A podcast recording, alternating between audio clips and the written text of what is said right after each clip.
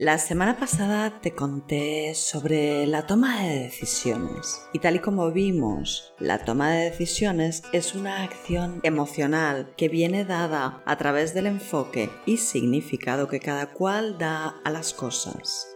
Esta semana me gustaría profundizar más en ello para apoyarte en una buena toma de decisiones y también en contarte sobre los estados mentales.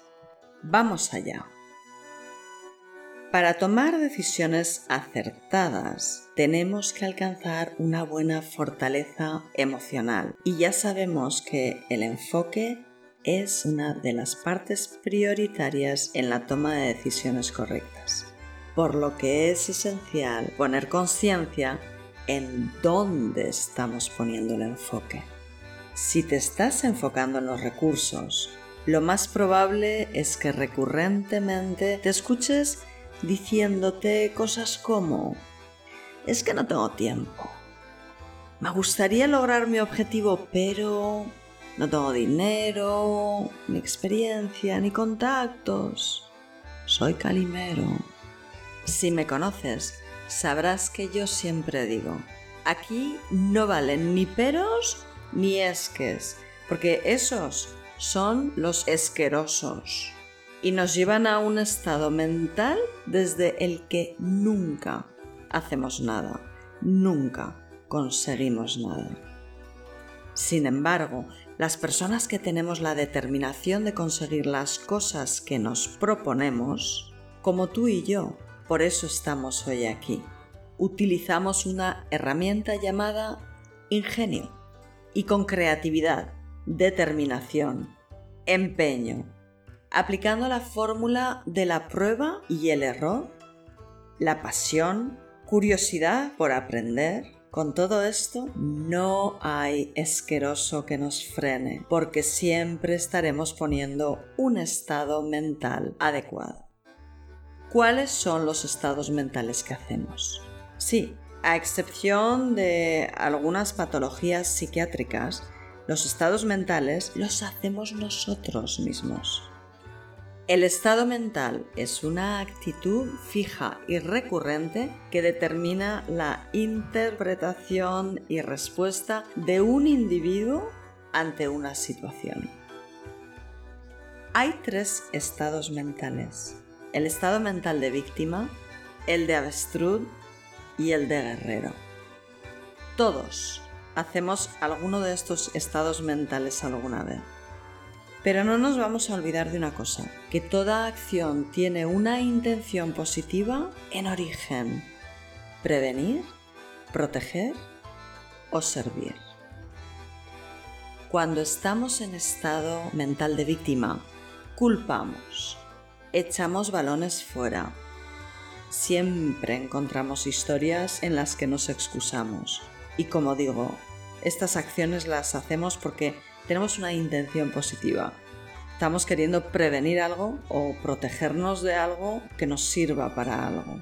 No nos olvidemos de esto.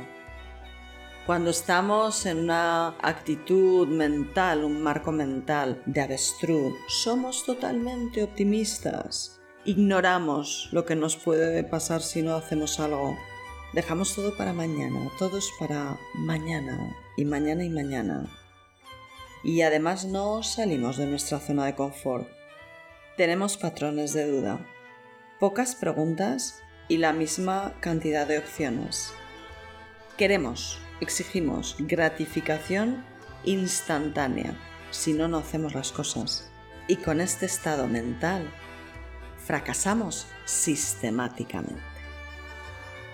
Sin embargo, cuando nuestro estado mental está en guerrero, avanzamos, los problemas son retos, oportunidades. Cuantos más problemas, más soluciones damos. No solo tenemos un plan A, sino un plan B y si es necesario, planes de la A a la Z. El 95% de la población está en víctima o avestruz y cuando nosotros estamos en guerreros, organizamos soluciones para esa parte de la población. Y es así cuando vendemos nuestros productos y servicios. Recuerda que la vida se nos complica a todos, a todos. Y aquello que nos está regalando en esos momentos, a través de esas complicaciones, es un gran potencial de mejora y contribución para con nosotros y nuestra sociedad. Resumiendo, cuando quieras avanzar, no te centres en los recursos, no te centres en el no tengo tiempo, no tengo dinero, ni experiencia, ni contactos, ni sé sobre tecnología. Utiliza el ingenio, la creatividad, la determinación, el empeño, la pasión, la curiosidad por aprender y serás imparable. Cuando las condiciones no son iguales a las expectativas que tenemos, experimentamos dolor. Es parte de la vida. Todos en algún momento experimentamos dolor, pero el sufrimiento y la frustración son optativos y surgen del dolor soportado a lo largo del tiempo, porque no estamos siendo resolutivos.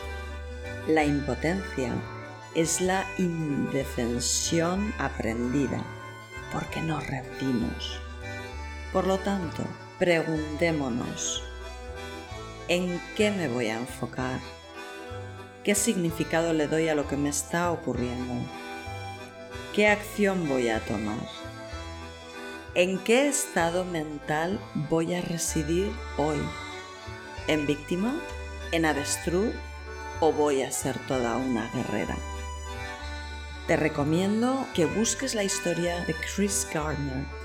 Chris Gardner es un hombre al que yo admiro profundamente este guerrero pasó de estar durmiendo en el metro de la ciudad de Nueva York a poseer económicamente hablando un valor neto de 60 millones de dólares. No hay excusas que valgan. Organízate. Y si no sabes cómo, contacta conmigo. Porque aquí me tienes para apoyarte en el proceso.